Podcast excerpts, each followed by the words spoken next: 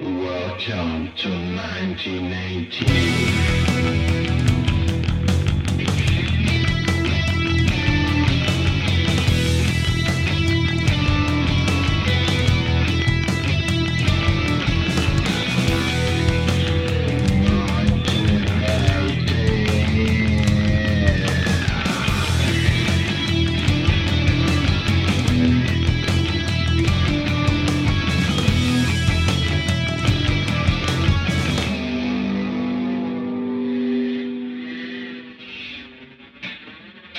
Willkommen bei Antenne Baldrigan mit dem Claudio. Und ähm, Dominik. Wieder einmal eine 1918-Sendung, die vierte. Wir sind ja im April. Genau. Jawohl. Und wir reden heute über äh, Sozialversicherungen. Wie viele Leute stellen die jetzt echt schon ab? genau, das klingt nach einem sexy Thema. Ist aber eigentlich wirklich interessant. Ja. Ähm, der Grund ist äh, der 100. Geburtstag von der SUVA. Die hat am 1. April 1918 den Betrieb aufgenommen. Äh, also gegeben tut sie schon seit 1912. Aber den Betrieb haben sie am 1. April, am Ostermäntig von 1918 aufgenommen. Und äh, ist die erste, äh, also das erste grosse Sozialwerk von der Schweiz. Ähm, und wir gehen äh, jetzt mal noch kurz in die Vorgeschichte, wieso überhaupt äh, so eine Unfallversicherung äh, nötig war oder wieso das, äh, oder man denkt hat, dass das eine gute, gute Sache wäre. Vielleicht mal noch kurz so als Einstiegsfrage. Wenn du einen Unfall hättest und nicht mehr könntest arbeiten ich weiß auch nicht, vielleicht irgendein Schleudertrauma hättest oder so, nicht mehr vor dem PC könntest gehen, äh, arbeiten und dein Arbeitgeber äh, dementsprechend einfach keinen Lohn mehr würde zahlen, wie lange könntest du eigentlich noch deine Miete zahlen, deine Rechnungen zahlen? Keine Ahnung, eine Woche. Eine Woche. ja, das klingt eigentlich sehr so hypothetisch, ist aber eigentlich im 19. Jahrhundert Realität gewesen für sehr viele äh, Arbeiter.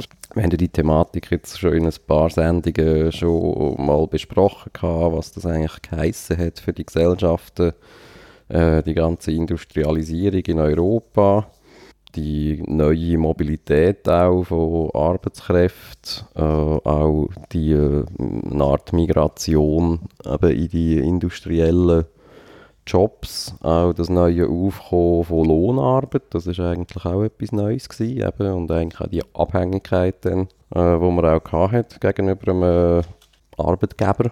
Das ist dann auch ein eine andere Realität gewesen, als es vielleicht irgendwie eben so agrare Gesellschaften hatten. Und äh, ja, wir gehen da mal kurz ins 19. Jahrhundert. Im 19. Jahrhundert ähm, ist eigentlich die Lage so, dass äh, Armut vor allem eigentlich als selbstverschuldet geltet hat. Äh, man ist da eigentlich sehr äh, so in einem liberalen Gesellschaftsgefüge inne gewesen. Äh, manchmal vielleicht noch so ein bisschen zu vergleichen, äh, ja, wenn man manchmal auf Amerika schaut, hat das vielleicht äh, so ein einen ähnlichen, ähnlichen Touch gehabt. Also so ein bisschen, äh, jeder ist für sein eigenes Wohl zuständig.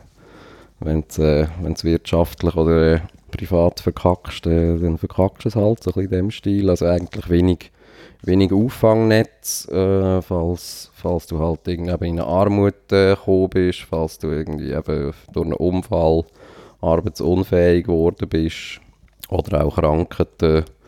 Ähm, ja, auch Altersvorsorge ist eigentlich ein rein privates, eine private Angelegenheit gewesen. Und dann äh, so im zweiten Hälfte von dem 19. Jahrhundert hat man gemerkt, dass äh, die große Arbeiterschaft äh, angewiesen ist auf, äh, eigentlich auf soziale ja, Versicherungen dann im Endeffekt. Man ist dann mal im 19. Jahrhundert noch ist, äh, die äh, sogenannte Unternehmerhaftpflicht eingeführt worden. Das gilt eigentlich so als ähm, Vorkonstrukt von der, von der SUVA. Und dort ist der, ähm, das Vorbild ist, ähm, das Ding gewesen, äh, das Reichshaftpflichtgesetz von Deutschland, vom Deutschen Reich, ähm, ist zurückzuführen auf den Otto von Bismarck. Geile Sicht. Das freut mich natürlich, oder? Ja. Ja, dort hat man äh, eigentlich Deutschland abgeschaut. Die sind dort wirklich voraus gewesen. Die Schweiz äh, gilt eigentlich im 19. Jahrhundert generell noch häufiger so ein bisschen als Nachzügler, was so äh, was solche Entwicklungen anbelangt. 1885 gilt dann eigentlich in der Schweiz so als sozialpolitisches äh, Wendejahr da ähm, die äh, Motion für die allgemeine obligatorische Arbeiterunfallversicherung im Nationalrat äh, portiert worden ist von Wilhelm Klein. Das ist ein freisinniger Nationalrat aus Basel und ist auch Arbeitsinspektor gewesen. Er hat dann das eigentlich seine Motion so begründet, dass äh, jedes Jahr 1700 Arbeiterfamilien in der Schweiz äh, wegen Unfällen verarmen. Und man muss dort äh, ähm, im Vergleich jetzt zu heute äh, auch sehen, dass äh, zu dieser Zeit jeder zweite Arbeiter ist eigentlich durch einen Unfall in seinem Arbeitsleben betroffen gewesen. Also, ähm, dort muss man sich eigentlich so Fabrikunfälle vor, vorstellen, irgendwie. Genau, ja. Finger in die Maschine und Hand ab und so. Nachher hat man einfach nicht mehr können arbeiten und ist darum verarmt, oder? Genau, das sind äh, Fabriken, das kann auch auf dem Bau passiert sein. Ähm, dort sind natürlich, gerade auch im Hochbau, äh, hat das noch bisschen anders ausgesehen als heute äh, mit äh, topmodernen Gerüsten und äh, jensten Verordnungen und eben SUVA-Regeln ähm, wie das man soll schaffen das ist natürlich auch noch alles sehr liberal gewesen. Eben, wenn man dann irgendwie mal in eine Maschine gekommen ist oder wenn man äh, irgendwann Gerüst gehalten ist, dann äh, ja, ist das jetzt nicht wie, wie bei uns so gewesen, äh, ja, dass man da von Krankentaggeldern hat können leben und dass einem äh, also äh, die Gesundheitskosten teilweise auch gezahlt worden wären. Also da ist man dann halt selber zuständig gewesen. Selber sparen aufs Alter und auf Krankheit. Zu dieser Zeit äh, ist es auch so, dass man äh, statistisch gesehen jedes Jahr äh, etwa 1020 äh, Todesfälle ähm, also in Verbindung mit äh, Arbeit oder Betriebsunfällen ähm, hatte. Und das ist äh, auf damals äh, gut 940'000 Beschäftigte gewesen. Ja, ist nicht wenig, ja. Und das sind auch 25 Mal mehr als heute. Also im Verhältnis, oder äh, absolut? Gen Im Verhältnis, Mhm. ja. Das aber hat dann äh, der Ludwig Forrer, das ist äh, Nationalrat aus Winterthur gewesen und später äh, Bundesrat, hat dann äh, die Vorlage für das Kranken- und Unfallversicherungsgesetz in der Schweiz äh, verfasst, wo man auch als Lex Forrer äh, dann kennt hat oder immer noch kennt. Das ist dann auch vom, äh, eigentlich von allen Parteien äh, angenommen worden und auch im Nationalrat mit einem grossen, äh, grossen Ja-Anteil ähm, dann eigentlich auch gut geheissen worden. Es hat dann allerdings äh, ein Referendum gegen das Gesetz.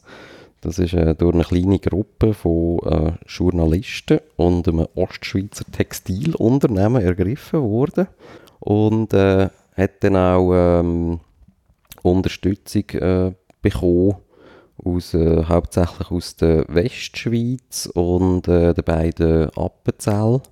Die Westschweiz hat dort ähm, vor allem, also in der Westschweiz ist eigentlich die grösste Kritik gewesen, ähm, so eine Kritik am Zentralismus, da das ja auch äh, ein Bundesbetrieb dann gewesen wäre. Also das, das ist natürlich auch immer dort ein Thema gewesen, äh, Kantönligeist oder eben Föderalismus gegen, gegen Zentralisierung und äh, mh, Kompetenzen halt an, an Bund abgeben. Und das Referendum ist dann auch beim Volk äh, deutlich gescheitert. Es hat einen Ja-Anteil von nur 30,2 Prozent bekommen.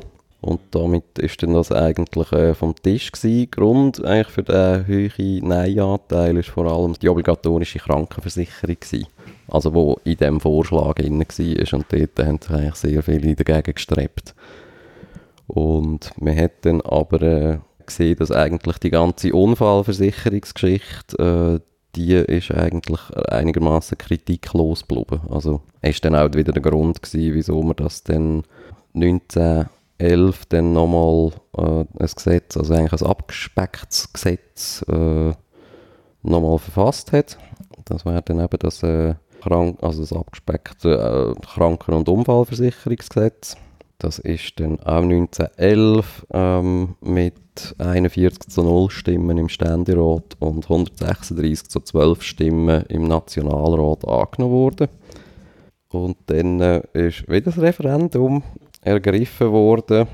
Was dann eigentlich im Nachhinein noch lustig war, äh, sind die privaten Versicherungsgesellschaften. Die sind äh, eigentlich gegen das Sturm gelaufen, weil sie sich halt äh, der, also sie sich eigentlich gefürchtet haben von dem Monopolist, von dem Bundesmonopolist, der dann da ähm, ja, halt all die, all die Arbeiter äh, versichert und sie dann eigentlich würden leer ausgehen. Und äh, eben wieder die Westschweizer sind mit ihrem Föderalismusgedanken ähm, eigentlich auch skeptisch dem gegenüber gewesen. Die Bauern sind auch teilweise dagegen gewesen. Äh, das ist dann auch, der Wahlkampf äh, ist dann auch teilweise ein eine Fremdenfeindlichkeit hineingeschlittert. Da das Kleingewerbe und die Landwirtschaft noch ausgeschlossen war aus dem Kranken- und Unfallversicherungsgesetz. Das ist eigentlich wirklich auf äh, äh, Industrie- und äh, Bauarbeiter äh, zugeschnitten gewesen. Man hat dort äh, eigentlich auch bewusst nicht wollen, alle, alle Gewerbe reinnehmen, dass man äh, so ein bisschen so die, die riesen Monopolistenkraken äh, nicht hat wollen aufbauen, sozusagen in der ganzen Schweiz.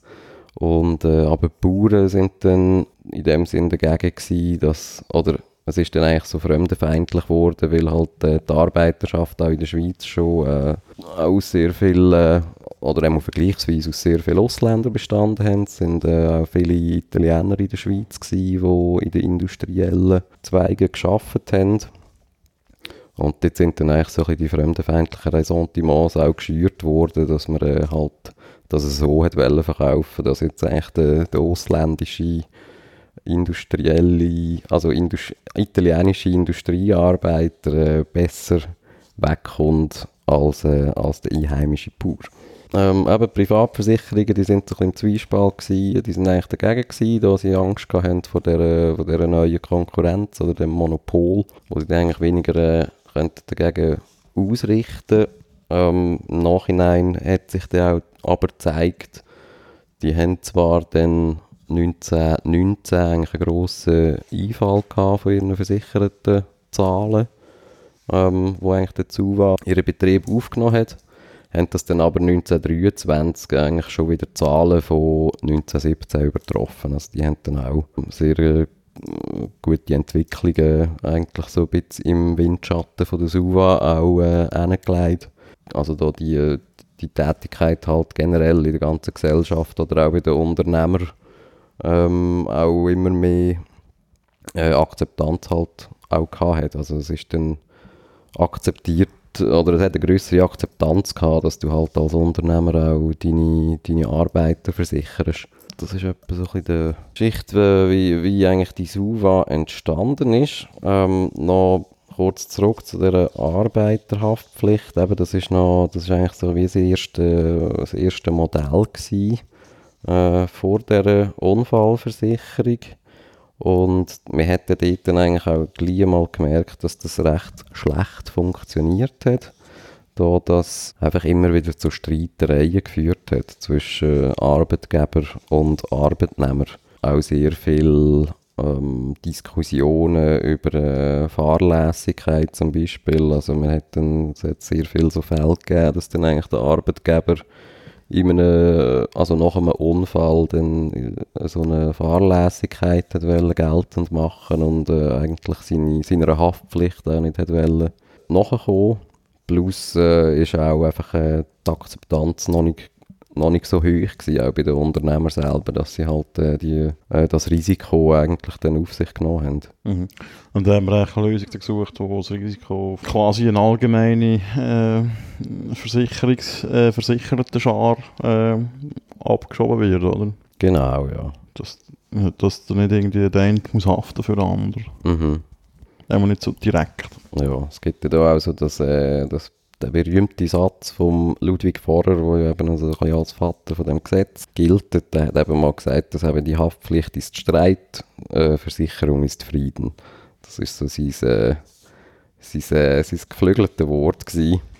Okay, kommt man so in Geschichtsbücher? Schon nicht gerade, Hm? äh, schon nicht gerade ein Cäsar. Ja, das ist nicht so. Ich habe es ja auch das erste Mal gehört. Es ist nicht so, dass ich das schon Aber das ist so eine schweizerische Art von historischen Zitaten. hä? Gerade um Mhm. Versicherungen. nicht I have a dream und so.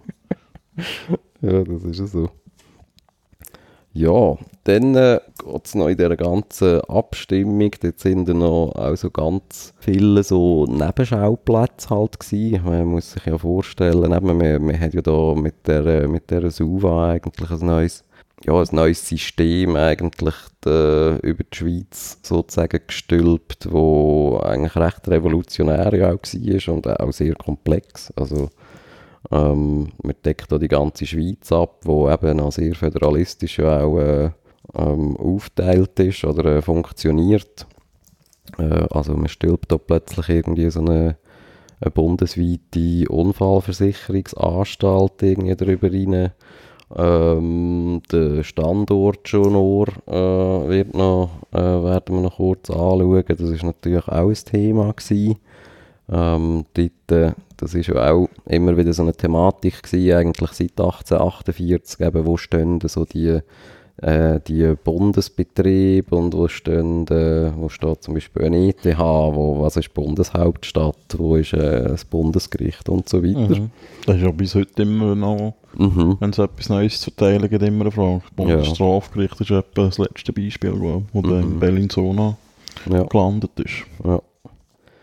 Und auch äh, halt zwischen den verschiedenen Arbeitergruppen hat es dann da Diskrepanzen gegeben, wo dann in der so, sogenannten Promesse Contes äh, geändert hat. What the fuck? Äh, das ist äh, der Robert Contes, das ist ein Bundesrat gsi damals und ist zuständig für äh, Post und äh, Eisenbahnen.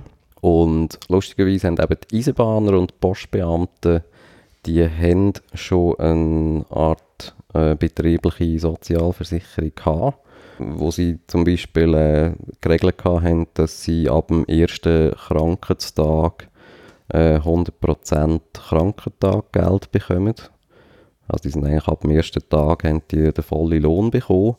Und das äh, Kranken- und Versicherungs äh, Unfallversicherungsgesetz hat eigentlich vorgesehen, dass man erst am dritten Tag 80% vom Lohn bekommt, wenn man einen Ausfall hat. Also ja, muss man nicht lange rechnen, dass das halt für äh, Eisenbahner und Postbeamte ein Rückschritt gewesen wäre. Und äh, ja, wie wir ja vorher schon gesehen haben, ist das dann äh, eben de, das Gesetz hat äh, doch auch einige Gegner gehabt. Die Gegnerschaft die ist auch recht heterogen gewesen. Ähm, also dementsprechend halt ist es auch schwierig gewesen, das ähm, auch wirklich einzuschätzen, ob das zu einem, äh, zu einem Erfolg wird oder ob man das Referendum auch kann, kann gewinnen für das Gesetz. Ähm, eben der Bundesrat ist dann ein bisschen nervös geworden und der Robert Contes, hat sich dann bei den Eisenbahnern und Postbeamten eben zu dem Versprechen hinreissen, ähm, dass denen ihre Privilegien äh, auf keinen Fall angetastet werden. Und das hat dann halt so ein bisschen äh, ja, ein, ein Geschmäckchen, wenn sozusagen bei der ersten grossen Sozialversicherung von der Schweiz eigentlich schon mal eine Zweiklassengesellschaft herrscht. Die Promesse Contes ist auch tatsächlich bestanden, bis äh, PTT und ähm, also PTT privatisiert worden ist und die SBB auch. Das ist äh, 1997 und 1999 gewesen. Hat lang gehalten, das Versprechen. Das hat wirklich lang gehalten, ja. Und ja, aber das ist dann, das ist dann so durch. Wir hätten dort halt einfach nicht noch eben die, vielleicht dann auch politisch, wenn es gewichtige Arbeiterschaften nicht unbedingt noch gegen sich äh, aufbringen äh, Das Referendum ist dann äh, vor dem Volk mit äh, gut 51% angenommen worden. Also es ist auch wirklich eine knappe Sache gewesen. Wieso? Gut, wie so manche Volksabstimmung. Aber ja, wir hätten das eigentlich äh, durchgebracht. Das hat dann eben dazu geführt, dass im, in Luzern dann der Suva-Hauptsitz äh, erbaut worden ist. Wie- Wieso zu Luzern? Wieso zu Luzern? Ja, das ist eigentlich noch eine gute Frage. ähm, nein, weil Luzern ist eigentlich wirklich nicht gerade unbedingt prädestiniert für, äh, für, den, für den Standort. Wieso nicht? Der, ja, da es natürlich ein innerschweizer äh, katholischer Kanton war. Die Innerschweiz ist natürlich 1848, also eigentlich bei der Staatengründung, bekannterweise ja auch leer ausgegangen, was eben so, äh, so Bundesinstitutionen anbelangt. Ähm, dort ist ja also Bern dann als Hauptstadt äh, auserkoren worden. Zürich hat ja so ein bisschen als, äh, ähm, als Gegengewicht oder Zückerli dann die ETH bekommen. Zürich ist ja auch noch als Bundeshauptstadt äh, gehandelt worden. Die Westschweiz hat man dann äh, mit dem Lausanner Bundesgericht beglückt. Es ist dann eben eigentlich so ein bisschen 19, äh, Anfangs 20. Jahrhundert äh, ist dann eigentlich so ein bisschen eben die katholische Innerschweiz auch langsam parat gewesen für so etwas. Das ist eben anscheinend wirklich noch aber zu der, ähm, also bei der Begründung vom Bundesstaat sind die Gräben noch ein bisschen, ein bisschen tiefer gewesen. Man hat schon 1848 ähm, ist, ist Luzern als Bundeshauptstadt gehandelt worden. Im Rennen gewesen. Ja, ist im Rennen mit Bern und Zürich. Ähm, Und zwar gerade aus einem gegenteiligen Grund. Ähm, also jetzt zwar die Lage, weil es äh, so die zentralst gelegene grösste Stadt ist in der Schweiz, aber auch, man hat gerade auch Stimmen gegeben, die gesagt haben, ja, jetzt muss man da die unterlegenen Sonderbündler integrieren, geben wir doch dann in die Hauptstadt, aber äh, es hat nur etwa Handvoll Stimmen gegeben für Luzern bei dieser Abstimmung im Parlament. Mhm. Also, dass die, dass die nicht gerade schon wieder äh, zu den Waffen greifen, oder was? Äh, Ja, ja. Oder halt wirklich so als Integrationsmaßnahme. Ja. Mhm. Leider ist es nicht so weit gekommen. Ja gut, dann wären wir jetzt so eine hohe Beamtenstadt. Wie Bern. Ja. Wäre auch nichts Schönes. ja. Versicherungshauptstadt. Versicherungshauptstadt Luzern, genau. Ja, eben der Bundesrat, der hat eigentlich einmal äh, Bern vorgesehen, auch für, das, äh, für die SUVA. Und äh, Luzerner Politiker haben dann äh, eigentlich äh, stark geweibelt für, das, äh, für, das, für den Luzerner Standort.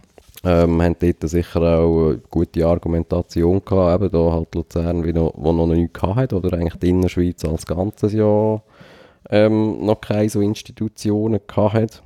Und man hat sich dann für Luzern entschieden, also eigentlich schon in dem ersten, was ich vorher erzählt habe, in dem ersten äh, Kranken- und Versicherungs-, äh, Kranken- Unfallversicherungsgesetz ist dann eigentlich Luzern als Standort äh, bestimmt gewesen. Das ist dann eben im Referendum klar gescheitert.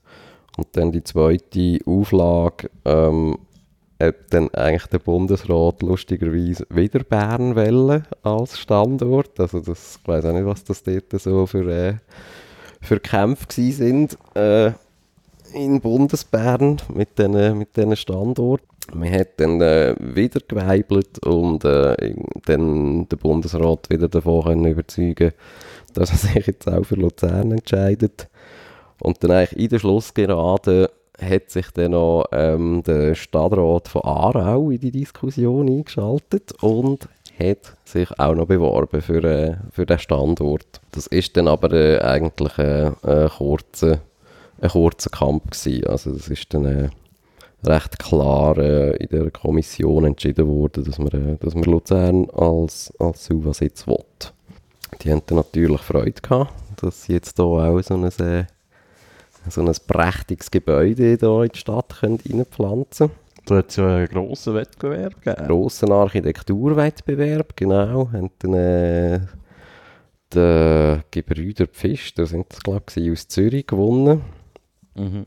wo äh, jetzt da den Suva Prachtsbau entworfen haben mit einer grossen Kuppel, wo auch wieder für Irritationen gesorgt hat. Ich glaube, der Ent- Entwurf hat sogar geheissen Wahrzeichen oder so. Mhm. Von diesen Pfisters. Ja, dort hat man auch noch lange darüber diskutiert, ist die jetzt gross, ist die jetzt hoch und irgendwie passt das und weiss doch auch nicht was. Erinnert das so ein bisschen an heutige äh, Hochhaus, Mhm. Diskussionen in Zeitungen, wenn, äh, wenn da irgendeine so Prime Tower gezogen wird in Zürich zum Beispiel, dann äh, hat auch äh, jeder eine Meinung. Ja, der Schattenwurf, weißt du. Also. ja. Kaum ist dann eigentlich auch die Standortwahl, äh, äh, zumindest auf Bundesebene entschieden gewesen, äh, ist eigentlich die ganze Debatte im Mikrokosmos Luzern weitergegangen. Ähm, dort haben sich auch zwei mögliche Standorte herauskristallisiert. Zum einen äh, der, der jetzige Standort, ähm, dort auf der Flur Mattfelsen oben. Und zum anderen ähm, das heutige Vögeli Gärtli. Ähm, das ist eigentlich mitten in der Stadt für die äh, äh, Nicht-Luzerner, die das jetzt vielleicht hier hören.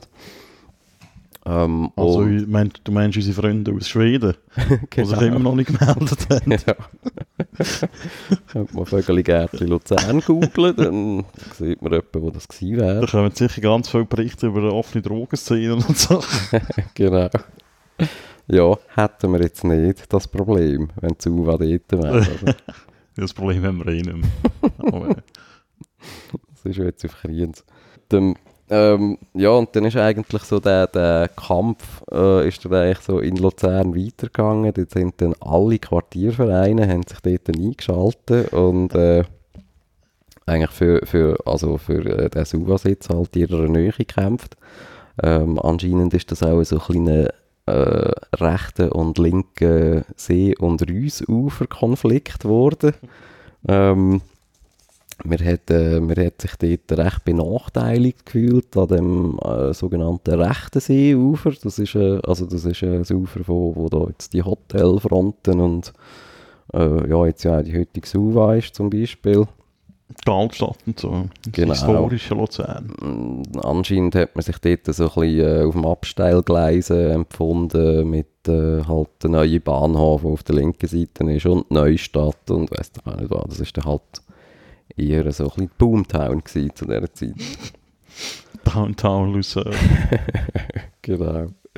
Ja, Luzern, ähm, man glaubt es fast nicht, äh, ist damals tatsächlich eine boomende Stadt gewesen. Die haben äh, schon 45'000 Einwohner gehabt zu dieser Zeit. Ja, das ist viel, ja. Das ist äh, einiges. Was dann auch äh, zu einer äh, mehr oder weniger prekären Wohnungsnot auch, äh, geführt hat. Äh, also das ist jetzt Luzern als Stadt nicht ganz allein gewesen. Das, hat auch, das Phänomen ist auch in anderen Städten zu beobachten gewesen. Äh, das hat natürlich wieder mit Industrialisierung und Landflucht und so weiter zu tun gehabt. Mhm. Dass halt die Leute in die Städte so sind und einfach Wohnraum äh, gebraucht haben. Und äh, ja, auch dort äh, halt, ich weiß auch nicht, äh, städtischer, äh, subventionierter Wohnbau und ich weiß Gott was alles, ist auch noch nicht so ein riesiges Thema gewesen. Genossenschaften und so. Ich meine, so wirklich so die, die ganz, so die altehrwürdigen Häuser in der Stadt, das sind ja eigentlich auch vor allem äh, irgendwelche Patrizierfamilien mal gewesen, oder wo einfach, äh, die haben sich ihre Häuser so eine Art selber gebaut. Äh, das kann dann halt dann, ja, oder, ja, 20 Fabrikarbeiter äh, sind dann halt nicht in der Lage gewesen, äh, sich irgendwie mal zu 20. Block irgendwie zu bauen. Das war halt auch äh, äh, ein bisschen ein Unterschied gewesen.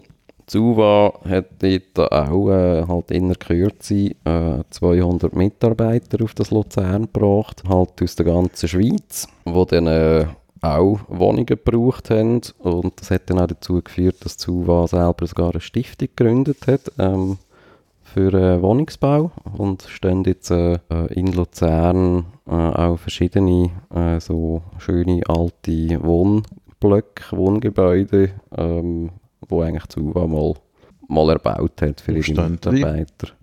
Zum einen äh, stehen zwei so Gebäude, oder drei so Gebäude, glaube ich, im Wesmeli, plus noch ein Gebäude ist noch in der Mühle Matt, das ist dort so richtig Bramberg oben. Ah, dort hat man das auch noch äh, eins errichtet. Dann äh, hat sich dann auch äh, eben in dem äh, Standortwettbewerb hat sich dann eigentlich die Fluematte äh, herauskristallisiert, auch vor allem, weil das äh, halt auch freies Land war. Man ist dort äh, eben gerade mit Architekturwettbewerb und äh, ähm, ja, mit der ganzen Bauerei ist man dort natürlich auch noch freier gewesen. Dort hat man einfach können machen, was man wollte, sozusagen. So keine gesetzlich vorgeschriebene Maximalhöhe von Gebäuden gegeben und so. Nein.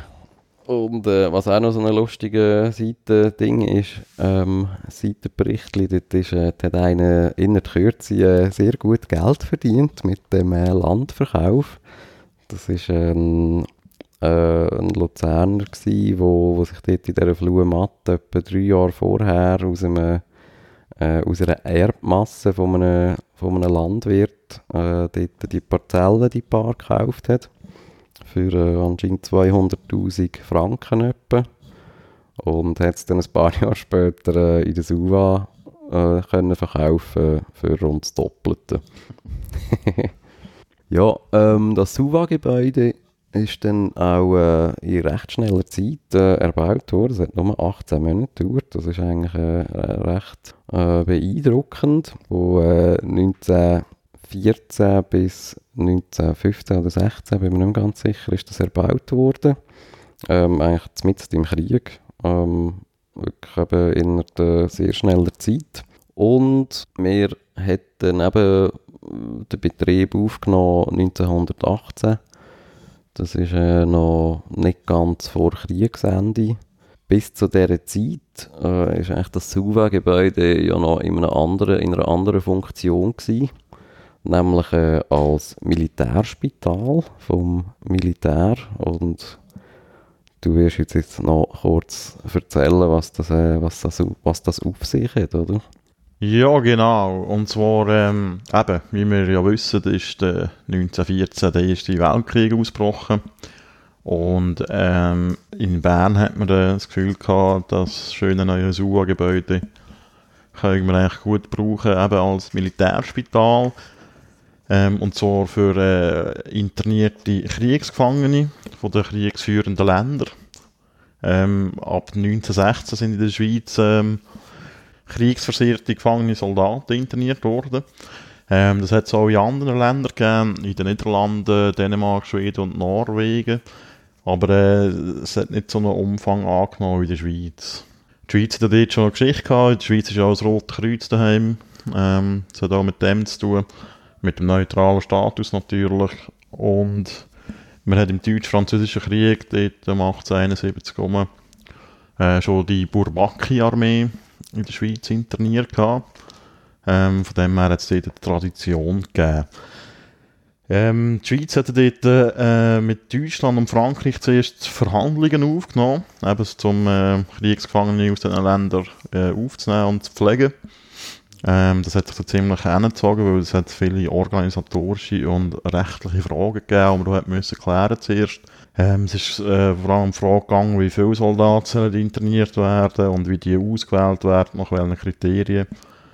Auch äh, die Bewachung durch die Schweizer Armee ist kontrovers diskutiert worden. Also sie sind eigentlich äh, von der Schweizer Armee äh, überwacht worden, die internierten Soldaten. In der Schweiz hat man halt eben das Gefühl gehabt, ja, wenn da irgendwie zehntausende fremde Militärangehörige in der Schweiz äh, sind, quasi als Schläfer, wenn die Schweiz gleich noch in den Konflikt hineingezogen wird, dass die irgendwie aktiviert werden.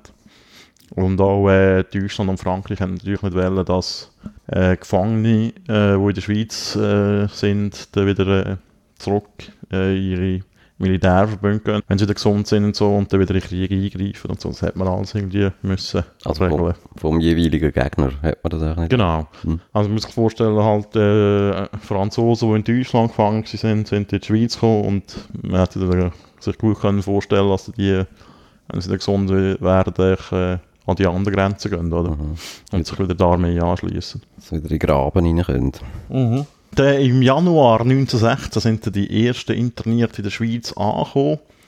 Ähm, schnell haben sich auch Belgien und Großbritannien diesen Abmachungen mit der Schweiz angeschlossen. Da sind auch Soldaten aus diesen Ländern gekommen. Aber die Frage war immer lang, wie wählt man die aus? Ähm, die sind äh, die Soldaten sind in Kriegsgefangenenlager in Deutschland, Frankreich und England von äh, Schweizer Ärzten und Sanitätsoffizieren nach äh, festgelegten Kriterien untersucht worden. Mhm. Äh, da hat man die, die, die dort ausgewählt. Ähm, und von dort sind die noch einmal, äh, so in Zwischenstationen gekommen, äh, in Lyon oder Konstanz, je nachdem, woher sie gekommen sind. Und hat es noch eine zweite Überprüfung gegeben, bevor sie wirklich in die Schweiz kommen konnten. Die haben eigentlich alle müssen kriegsversiert sein. Also gesunde, kerngesunde Nein. hat man nicht genommen. Nein, ähm, es ist vor allem, äh, also es hat also einen riesen Kriterienkatalog gegeben, es sind vor allem chronisch Kranke gewesen und auch Mhm. Leute mit Tuberkulose, äh, Atemwegserkrankungen, Herz-Kreislauf-Probleme und so weiter. Aber auch so Blinde oder äh, Soldaten, die irgendwie einen Arm verloren haben, oder ein Bein oder ein Auge und so, Mhm. die hat man da ausgewählt. Äh, Tuberkulose ist dort ein grosses Thema gewesen, also die Lungentuberkulose. Das ist dort die am weitesten verbreitete Krankheit gewesen in diesen Gefangenenlagern. Äh, es hat noch kein Penicillin gegeben zur Behandlung. Ähm, darum hat man das eigentlich äh, mit einer Kur an der Bergluft ähm, behandelt und das ist die Schweiz natürlich äh, prädestiniert gewesen, um die Leute aufzunehmen. Ähm, weil in der Schweiz sind schon im 19. Jahrhundert in den Bergorten äh, diverse Kurhotels und Sanatorien entstanden. Mhm. Zum Beispiel Davos kennt man ja aus Ja. Berühmten Roman von Thomas Mann. Weißt du, eigentlich hat das auch, hat das auch eine Ablehnung gegeben? Also weißt, wenn man jetzt da so Tausende von so Virenschleudern eigentlich äh, Fremde in, in die Schweiz nimmt. Äh, zu der Rezeption komme ich dann noch. Mhm. Äh, ja. Eben, ähm, die Schweiz, man kann sich auch mal fragen, was hat die Schweiz überhaupt für eine Motivation gehabt, äh, um die äh, Kriegsgefangenen hier aufzunehmen. Natürlich hat es auf der einen Seite hum humanitäre Gründe gehabt, oder? Man wollte die Kriegsversehrten behandeln, aber es hat natürlich auch wie immer äh, finanzielle Anreize gegeben. Ähm, zum Beispiel für die Schweizer Hotellerie, äh, Tourismus, der ja auch im 19. Jahrhundert gross geworden ist, äh, gerade auch in den Bergen und so. Seit dem Ausbruch des Krieges sind keine Touristen mehr gekommen, logischerweise, weil halt das Reisen stark erschwert worden ist. Ähm, und die Hotels haben das, die Internierten als äh, willkommene Einkommensquellen angeschaut. Ähm, die Heimatländer haben den Aufenthalt von den Internierten in diesen Hotels oder Pensionen gezahlt. Dann äh, hat die politische Schweiz, also der Bundesrat in erster Linie, ähm, bei Verhandlungen mit ausländischen Regierungen, äh, bei so, wenn es um Lebensmittelimport Import gegangen ist, können als Pfund einwerfen, oder? So quasi, ja, wir nennen jetzt die Internierten und so, oder wir tun uns so internieren. Dafür äh, sind nett mit uns, wenn es um Lebensmittel geht. Ein bisschen Verhandlungsmasse gewesen. Genau. Und dann, äh, was auch noch ein Grund war, ist, dass, äh, äh, das ist so ein, wissenschaftlicher Grund, die Schweizer Ärzte können, ähm, die Wirkung von modernen Kriegswaffen am äh, lebenden Subjekt Mhm. erforschen und neue Thera- Therapien entwickeln, auch gerade zu Prothesen und so. Aha. Genau. Ja, das hat man ja mit den eigenen nicht so gut können. Ja. Nein, die sind halt zu wenig vergast worden. Mhm. Ja, ähm, eben, insgesamt sind zwischen 1916 und 1918 total ähm, etwa 46'000 Soldaten aus Frankreich, Belgien und Großbritannien und etwa 22'000 aus Deutschland und Österreich, Ungarn in Schweizer Hotels und Kurhäusern untergebracht äh.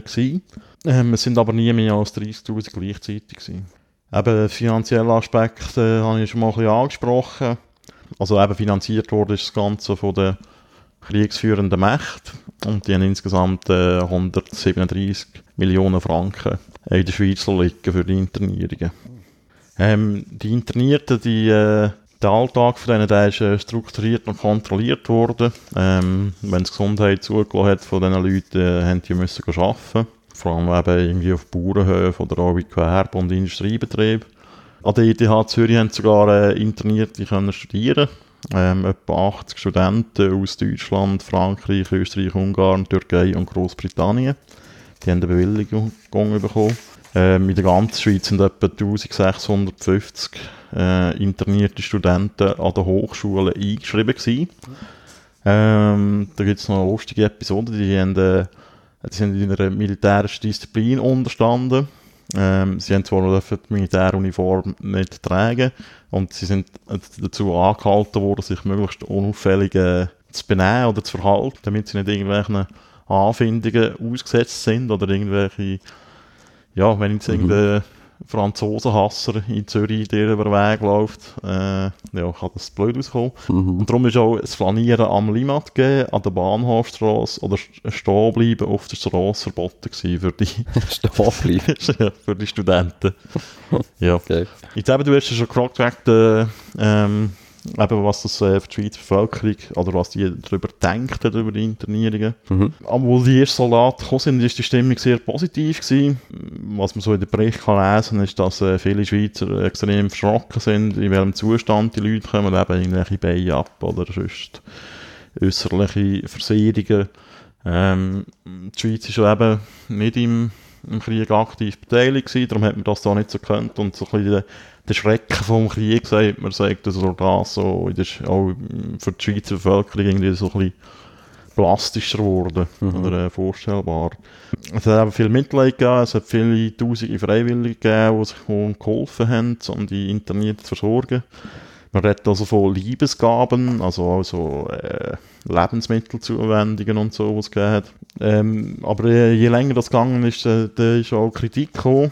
Äh, auf der einen Seite hat man in den Hoteliers irgendwann mal vorwerfen, dass sie nur an gut betuchte Internierte ähm, interessiert sind, Mhm. die da auch äh, von ihren Familien besucht werden und äh, da können sie auch noch einquartieren. Also am Gegen gutes Geld. am liebsten echt hüttenvolle Offiziere, oder? Ja, ja, irgend so ein englischer Lord oder so. Mhm. Ja. Äh, von linker Seite hat es auch Kritik gegeben. Äh, Sozialdemokraten und Gewerkschaften haben Angst gehabt, dass äh, die Internierten, die einheimischen Arbeiter die Arbeit wegnehmen. Aber die Internierten sind nicht gewerkschaftlich organisiert gewesen, natürlich und sind darum für die Patrons äh, einfacher zu handeln gewesen und sie sind in der Regel auch äh, günstiger gewesen, was den Lohn angeht. Dann äh, hat es ein altbekanntes Problem gegeben. Ähm, Papi an der Grenze, Mami allein daheim und so ein exotischer Franzose steht dort am Ecke und macht einem schöne Augen. Äh, das hat auch äh, zu Konflikt geführt zwischen Einheimischen und Internierten, dass es halt so ein bisschen Mhm. Beziehungen gegeben hat, irgendwelche Affären und so. Ja, was ist halt in dieser Zeit noch ein bisschen delikater gewesen, als es vielleicht heute wäre. Mhm. Ja, und da ist natürlich auch wie immer auch ums Fressen gegangen. Äh, die Lebensmittel sind immer mehr rationiert worden, je länger der Krieg gegangen ist. Und äh, hat es auch nicht gegeben. Man hat äh, das Gefühl gehabt, die interniert werden besser behandelt als die Einheimischen und so. Und das hat auch zu Konflikten geführt. Aber das Ganze ist schließlich eben noch etwa zwei Jahre gegangen. Äh, mit dem Waffenstillstand im Herbst 1918 sind die Verträge zu der Internierung in der Schweiz außer Kraft gesetzt worden. Und äh, die französischen, belgischen und britischen Kriegsgefangenen haben können äh, heimgehen. Äh, die letzten von denen haben die Schweiz im Frühjahr 1919 verloren. Die Deutschen ist das noch ein bisschen äh, länger gegangen, weil die, die haben weiterhin als Kriegsgefangene gegolten, oder? Weil die haben den Krieg, Krieg verloren. Mhm. Ähm, und dort sind die letzten ähm, im Herbst 1919 in ihre Heimat zurückgegangen. Mhm. Ja, das wäre so die Internierung in der Schweiz Ja. im Ersten Weltkrieg. Ähm, wie man vielleicht so ein bisschen weiss, äh, was vielleicht noch präsenter ist in vielen, ist die Internierung im Zweiten Weltkrieg, wo noch in einer viel grösseren, Mhm. viel grössere Dimensionen hatte. Mhm. Ja, und durch das, dass dann eben die, ähm, die Internierten immer weniger geworden sind, hat man dann auch können, äh, die ZUWA eröffnen Ja. Und es hat dort eine, eine Feier gegeben, keine öffentliche, sondern nur für die Mitarbeiter, glaube ich, weil es ist ja noch während dem Krieg war, im Hotel Monopol, das es heute auch immer noch gibt, Mhm. in Luzern. Und man hat eben so aus Pietätsgründen hat man auf eine grosse öffentliche Feier verzichtet und hat das äh, mit den Mitarbeitern gemacht. Und dort ist auch Musik gespielt worden. Und da lassen wir doch schnell ein bisschen rein, was wir dort so können hören Raus ist alles so prächtig, mir so wohl, wenn ein Schätzle bedächtig ein Streusel hol. Mein Herz tut mir freie, uns blüht mir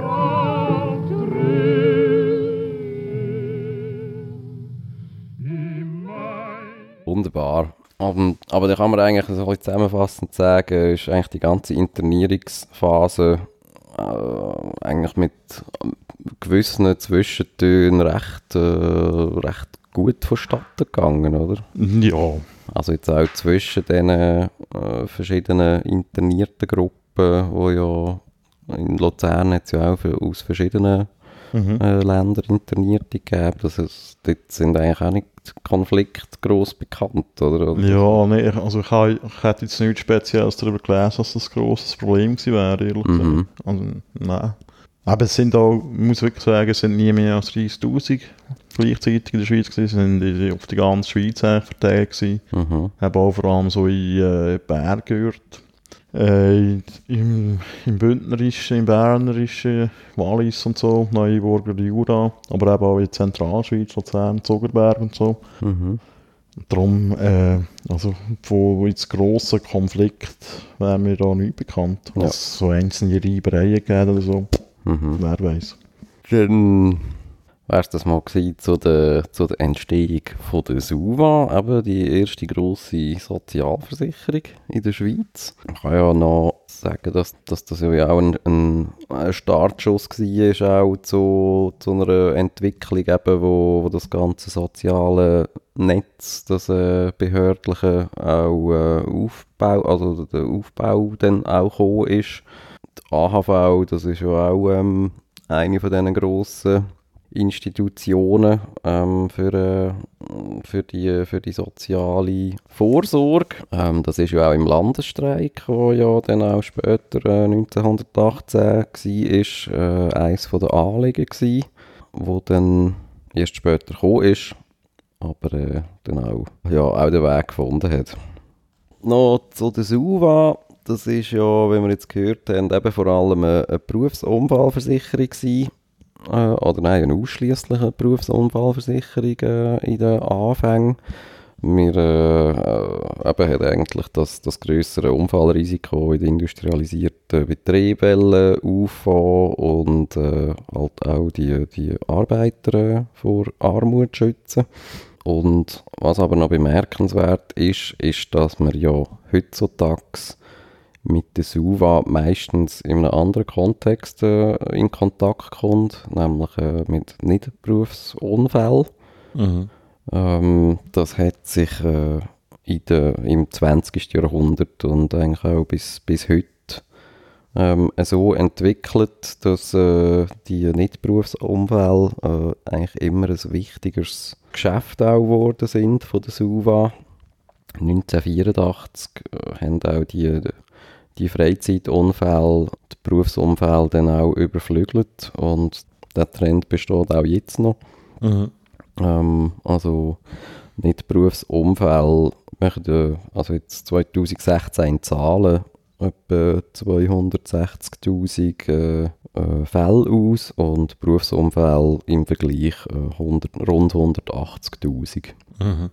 Das hat ja sicher auch damit zu tun, dass äh, sich die Arbeitswelt mega verändert hat, oder? Seit äh, wo UFA eingeführt worden ist.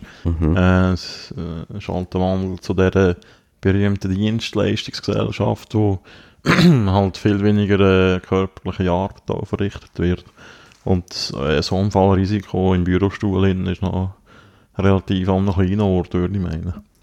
Genau, ja, das zeigt eben auch die Entwicklung, also Berufsunfälle pro, also im, im Verhältnis natürlich immer relativ, sind äh, wirklich deutlich zurückgegangen, also die haben sich äh, um ein Drittel eigentlich gesenkt, etwa in den letzten 100 Jahren, so pro, ähm, aber pro Anzahl Versicherte. Und die Nicht-Berufsunfälle äh, haben sich in der gleichen Zeit etwa rund verdreifacht. Aber 1984 hat das eigentlich dann abgelöst. Was auch noch spannend jetzt zwar ist, ist, dass eigentlich auch die Nicht-Berufsunfälle seit etwa den 90er Jahren ähm, auch wieder rückläufig sind.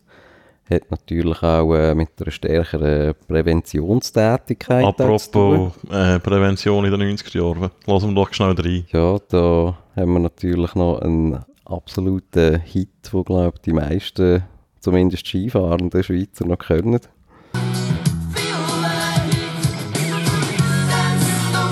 Suva, the warm up. Hey! zusammen, denkt dran. Auch coole Leute gehen kalt auf die Piste, wärmen euch auf, ganz euch warm.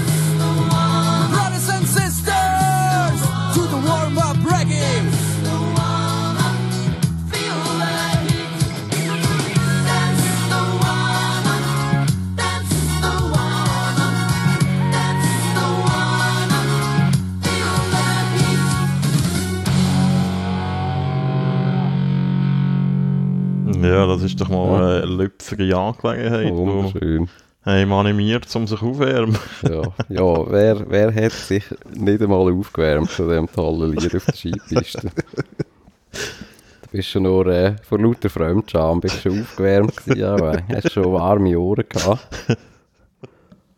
Aber ja, ja, also ich habe das auch erlebt. Das sind immer so schöne, äh, so grosse Säulen gewesen, mit äh, grossen Ah, sicher? Plakat. Ja, und da steht so einen roten Button können drücken. Und da ist der Keim Da ist das Lied losgegangen. Ja, das ist legendär. ja, ähm, eben, wir können auch, auch all die Suva-Kampagnen, ähm, eben, also Warm-Up ist so eins von diesen, von diesen 90er-Klassiker. Ähm, Velofahren, Velohelme, das war auch äh, eine grosse Kampagne, gewesen, auch recht erfolgreiche. Kluge Köpfe schützen sich, oder was ist das das gewesen? Äh, genau, ja, also diverse eigentlich, ja. Mhm. Köpfe schützen sich, da das mit dem komischen, da der Velohelmgeist, äh, damit Unfälle nicht zum Horror werden. Hä? Wo man so einen Velohelm von oben gesehen hat, wo so Aha. aussieht, wie so da, das, äh, das Monsterli aus, aus den äh, Scream-Filmen, oder? Ja. Oder? Ja, genau. Mhm. Äh, Fußballprävention gibt es auch ganz schöne Plakate aus den 90er Jahren. Aufwärmen vor dem Handpfiff. Man kann da auch, also da, ah, da muss ich sowieso mal noch sagen, ähm, die, die da sich dafür interessieren, für die Geschichte von der Suva und diverse andere Sachen, da ist äh, wirklich die Suva-Homepage ganz eine gute Quelle, äh, wo man sich äh, gut kann informieren kann. Mhm. Ja, ähm, was sie auch noch gegeben hat, äh, auch recht legendär, sogenannte Leitergate. wo, äh, wo die Suva mal ganz eine freche Kampagne gestartet hat, äh, zum äh, Bauarbeiter beizubringen, wie man richtig äh, auf einer Leiter steht und äh, wie man richtige Leiter benutzt. Dann haben sich barbusige Frauen auf Leitern Genau. gestellt und die fotografierten Kalender daraus gemacht. Oder? Mhm. Das ist so ein bisschen à la, à la Stilkalender von der, kennst du das? Stilmaschine. Genau. Ja, das hätte anscheinend dort dann auch so äh, gewisse Irritationen gegeben und Diskussionen, ob jetzt das, äh, ob jetzt das angebracht ist von so einem, äh, von so einem bundesweiten Versicherer. Sogar der Bundesrat hat sich irritiert gezeigt über die Kampagne. Mhm. Ja, Ja. so ist das. Dann haben wir zu abschließend und umfassend erörtert, oder was meinst Ja, ich würde sagen, ja. Was natürlich noch fehlt, ist äh, ja, der Blick in die Zeitungen, oder?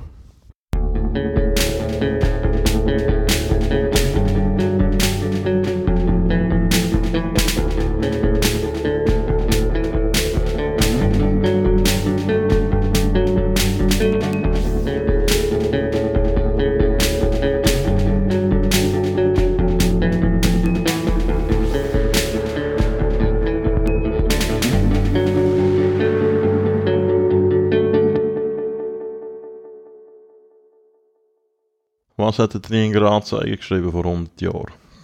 Jägeranzeiger schreibt am 5. April etwas für äh, Waffenafficionados äh, von der Westfront. Die 100 Kilometer Kanone.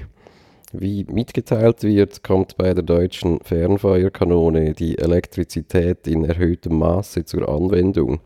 Mittels eines elektrischen Solenoids lässt man einen Strom von 2300 Ampere auf den zehnten Teil einer Sekunde wirken.